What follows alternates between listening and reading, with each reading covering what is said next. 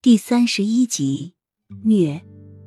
齐盛瑞大手一挥，红色帷帐如飘零的花瓣，轻盈的罩住整张床。雨涵以为齐盛瑞会放过他，仅仅是让他看着他们欢愉而已。但是事实却没有那么简单。在苏妹褪尽身上那仅有的丝长，在红色罗帐中尽显妖娆的时候，把灵儿拖走的侍卫却在这时进了屋，手上多了一条狗链。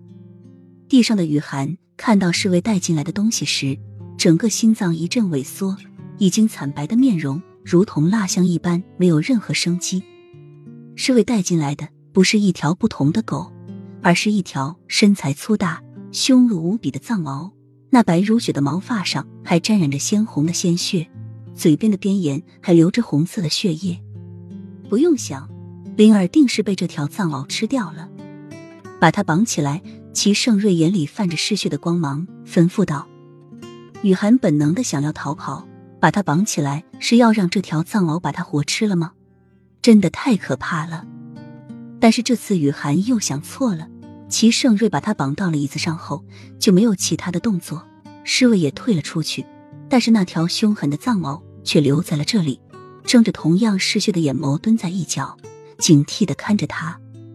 床上的苏妹。害怕的想要躲进齐盛瑞怀里，两条细长的手臂在靠近齐盛瑞的身体时，齐盛瑞带着凶光抓住那两条白皙的手臂，轻轻一拧，瞬间苏妹那两条细长的手臂就像折了翼的翅膀，颓然的落在了胸前。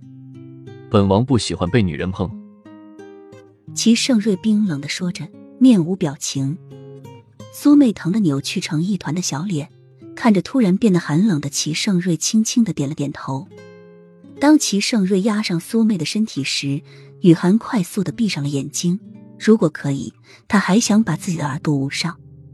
他被训练了那么久，对于男女之事比谁都清楚。但是许久都没有传来女人的呻吟声，而是一声声凄厉的嘶喊声和求饶声。